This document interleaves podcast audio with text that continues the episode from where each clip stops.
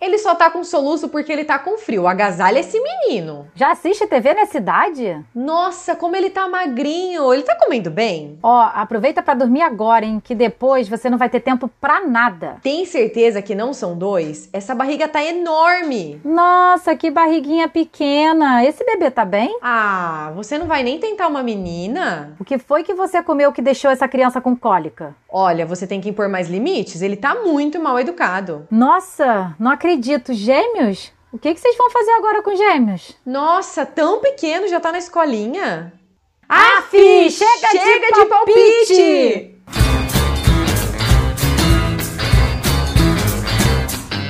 Olá, chegamos ao oitavo episódio do Escuta Mãe, seu podcast com uma dose semanal dos desafios da vida materna com uma pitada de informação e muitas dicas. No episódio de hoje, vamos falar sobre palpites. Aqui quem fala é Yara Marque, mãe do Noah e profissional de educação física. E eu, Ana Carvalho, psicóloga e mãe da duplinha Bento e Esther. Ô Ana, se eu fosse você, eu já pegava aquela sua xícara de chá, hein? Ah, isso é um palpite?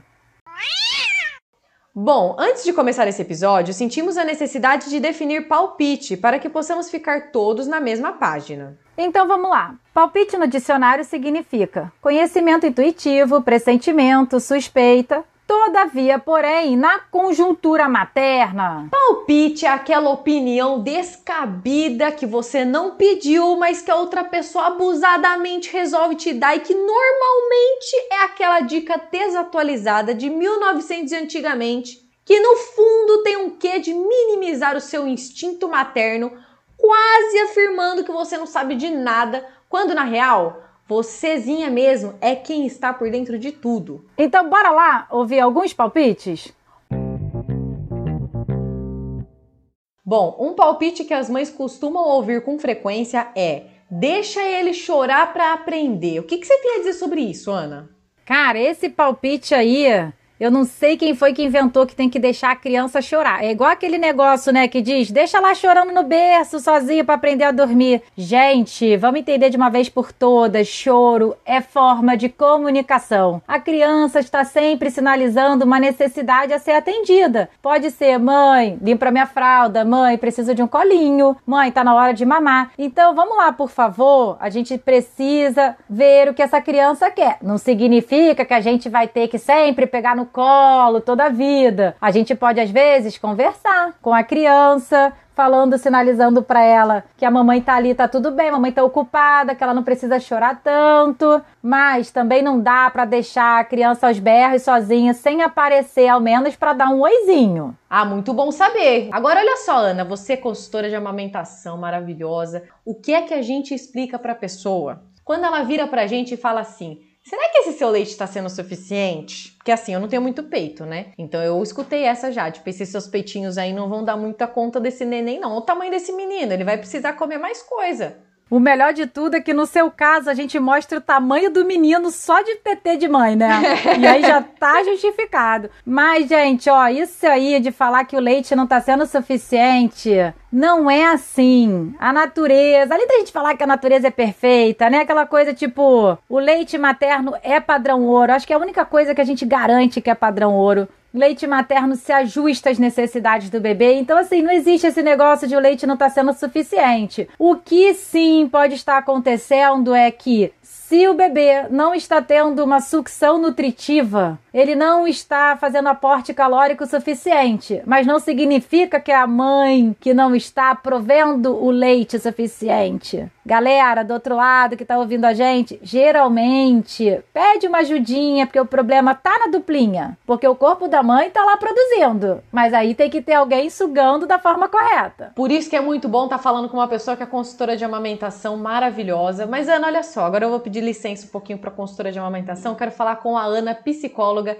que é especialista em desenvolvimento infantil, para falar de um outro palpite e esse aí vai pegar no meu calinho que eu escutei, tá? A pessoa falou assim: "Ele tá chorando porque tá sentindo que você tá tensa. Você tem que ficar calma para ele acalmar". Sabe o que, que me deu vontade de falar na hora? Virar pra pessoa e falar assim: Ah, não, minha senhora, me desculpa, você tá falando que eu tô tensa? Eu não sabia que eu tava tensa. A senhora quer que eu fique calma? Então eu vou ficar calma porque a senhora quer que eu fique calma. Como é que eu medito aqui, ó? É assim que era pra ficar calma, minha senhora? Porque eu não tô conseguindo, entendeu? Então isso daí me deixou mais nervosa do que me deixar mais calma. Não, imagino. Essa hora é que ao invés da pessoa dar um palpite, ela podia então pegar o bebê e dar uma passeada com ele para que a mãe pudesse minimamente beber um copinho de água. Porque assim, na verdade, a gente entende, né, que essa relação desde a gestação realmente é uma relação muito simbiótica da mãe e do bebê. E essa questão do eu tô nervosa e você já deve perceber isso, independente de quando o bebê nasceu, a gente tá tenso, a gente tá nervoso, a gente realmente percebe que as relações ao redor também ficam diferentes. Óbvio que com a mãe e o bebê não seria diferente. Gente, mas não dá para chegar para a mãe que tá nervosa e dar esse palpite para ela ficar calma, porque sim, a mãe nervosa, né? Até porque ela não vai estar tá conseguindo acolher talvez tão bem aquele bebê, porque ela já vai acolher também numa necessidade de ser acolhida. Então essa mãe que tá nervosa, ela tava precisando de uma ajuda, às vezes é um abraço, às vezes é segura esse bebê aí que eu preciso ir pro banheiro chorar. Então vamos permitir que essa mãe se acolha primeiro, porque de fato não adianta só falar para a mãe se acalmar. A gente precisa favorecer com que ela se acalme e para que essa relação também com a criança e tudo fique mais tranquila. Então assim, uma mãe feliz, certamente temos um bebê feliz. Mas para termos uma mãe feliz, galera, bora funcionar com essa rede de apoio aí, hein? Para de palpite descabido. É rede de apoio na rede de palpite, né, Ana? A rede de apoio é pra te, pra te ajudar, te dar um apoio, não é pra ficar ali dando pitaco, falando o que, que você devia estar tá fazendo sentado no sofá coçando, não é mesmo? Até porque aí que a mãe vai ficar nervosa mesmo. Você falou muito bem. Imagina, você já tá tensa, a pessoa vem falando da vontade de dar um tabefe na pessoa, né? Desculpa aí, gente, mas vocês estão correndo risco, hein? É verdade verdade. Falando em correr risco, a gente gravou uma série especial, não é mesmo, Ana? Perfeita! Exatamente. Os episódios anteriores falando sobre como a mãe de cada signo se comporta ouvindo um palpite. Se eu fosse você, eu não deixava de ir lá ouvir. Já é até uma dica de como se comportar, entendeu? Então já sabe, se não sabe o signo da pessoa, é melhor não dar palpite. Se você sabe, já fica aí com a dica do que vai vir por trás desse seu palpite. Bom, outro palpite que deixa as mães com um nó na cabeça, com culpa, é o que foi que você comeu que deixou ele com cólica? Ah, esse aí é de dar um nozinho mesmo. Isso aí é quase uma treta. Mas aqui, vamos explicar o que que acontece. Não é não é culpa do alimento em si. Não é que a gente tem uma lista de alimentos que você come e dá cólica no bebê. O que a gente precisa entender, o que as mães precisam entender e parar para pensar é: quando eu como determinado alimento, como é que o meu corpo se comporta? Então a gente está falando aqui de metabolização. Então se a mãe vai lá e se entope de chocolate e aquilo deixa ela com gases, o bebê também vai corresponder na amamentação. A gente vai perceber um bebê que tem um gasezinho ali diferente. Agora, se você é uma mãe que vai lá e se entope de chocolate e tá tudo bem, então vai ficar tudo bem nessa amamentação. Então, gente, assim, vamos parar e refletir um pouquinho mais, né? No seu corpo, como é que tá a sua alimentação, até porque o, o nosso, nosso corpo muda, né? Durante a gestação, tem mães que não tinham é, nenhuma intolerância ou comiam bem algum alimento e, estava ok. E depois da gestação, na amamentação, fica diferente, porque os nossos hormônios mudam, o nosso corpo muda. Então a gente precisa se observar. Vamos parar de botar alimento aí como vilão e se observar mais. Eu acho que esse tipo de palpite é o que a minha tataravó devia seguir lá na época dela e as pessoas continuam replicando hoje, né? Mas Ana, me fala uma coisa: todos os palpites são de 1900 antigamente? Olha, tem palpite que é de 1900 antigamente, mas que tá válido até hoje. Porém, a gente precisa saber como se beneficiar desse palpite. Quer ver um que eu vou te contar? A famosa canjica. Você sabia que a canjica é sim um super galactogogo, ou seja, um alimento que ajuda a produção do leite? Essa é a dica da sua avó. Agora, gente, o que é importante entender é que o que é um galactogogo é o milho da canjica. Então a gente pode comer uma canjica mais leve, não precisa ser aquela canjica super super, né, gordurosa, super calórica. Super líquida, cheia de leite condensado, pra gente tomar só o caldinho e deixar aqueles grãozinhos lá, né? Aí não funciona. Exatamente, porque às vezes esse leite, esse leite condensado, nananã, isso tudo, né, fazendo esse, o link do palpite que eu respondi, né, e usei o chocolate, às vezes acontece também. A mãe vai lá, enche essa canjica de leite, leite condensado, mil coisas, e ela acaba, né, por as diferenças fisiológicas não reagindo também. Então,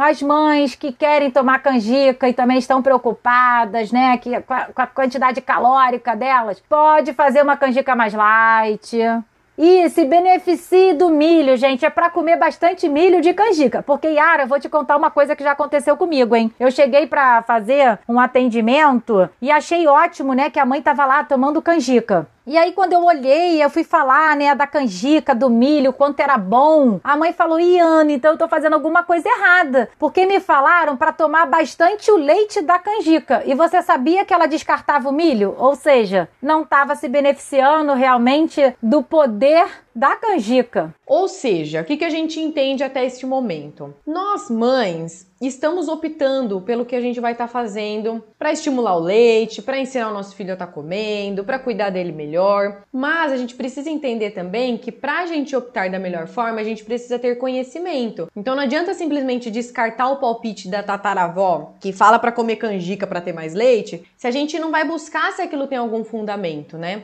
E aí eu queria dar um exemplo meu da compra do berço. Por quê, gente? O que, que aconteceu comigo? Eu tinha um sonho de colocar o Noah para dormir comigo naquele berço acoplado, sabe? No acoplado na cama que é muito gostoso. Eu imaginava assim, sabe, aquela cena. Igual tem na propaganda mesmo do berço, que a mãe tá linda, maravilhosa, sem olheira nenhuma, acorda sorrindo de madrugada, com, né, acordada mesmo, não parecendo um zumbi. Eu ia olhar pro lado, ver o meu bebê lindo, pegar, dar um mamar pra ele, ia colocar ele pra dormir de volta, ia voltar a dormir com essa paisagem linda, desse rostinho lindo. E o que, que aconteceu? Eu comentei com a Ana. E aí a Ana, a Ana Paula aqui, gente comentei com ela. E aí ela toda experiente, que já viu casos e casos desse berço ser despejado precocemente porque os bebês crescem, pensou em uma maneira delicada de chegar até mim e falar isso para sugerir um outro berço, porque ela sabia que ou eu ia ficar chateada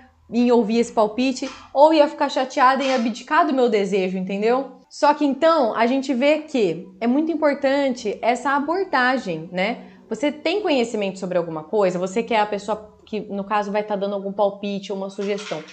Você tem o um conhecimento? Você não precisa chegar lá e falar: ah, pra que você vai comprar esse berço? Você vai jogar dinheiro fora, tá? Porque em três meses ele não vai mais estar usando. Foi o que aconteceu com a minha vizinha. Isso é muito agressivo, gente, pra você chegar e falar pra uma mãe, porque você não tá acolhendo o desejo dela, a expectativa dela, o que ela tava é, é, imaginando, né? Idealizando daquele momento para você simplesmente, tipo, dar uma tesourada, sabe? Eu achei muito bom, Ana. É lógico que eu queria, né?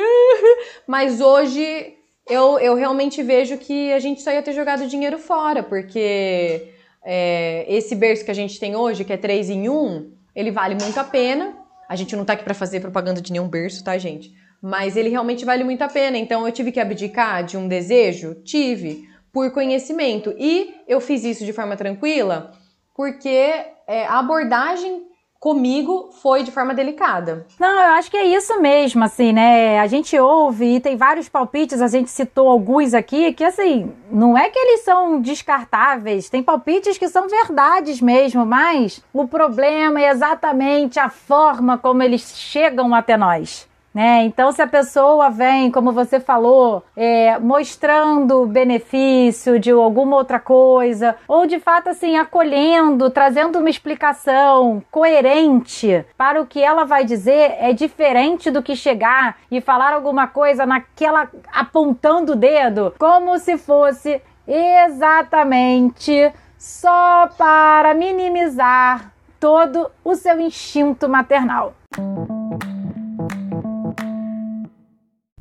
E agora convidamos você a ouvir a parte 2 do episódio Palpites, em que nós iremos comentar sobre dois palpites compartilhados por duas mães e que não agradaram nem um pouquinho a elas.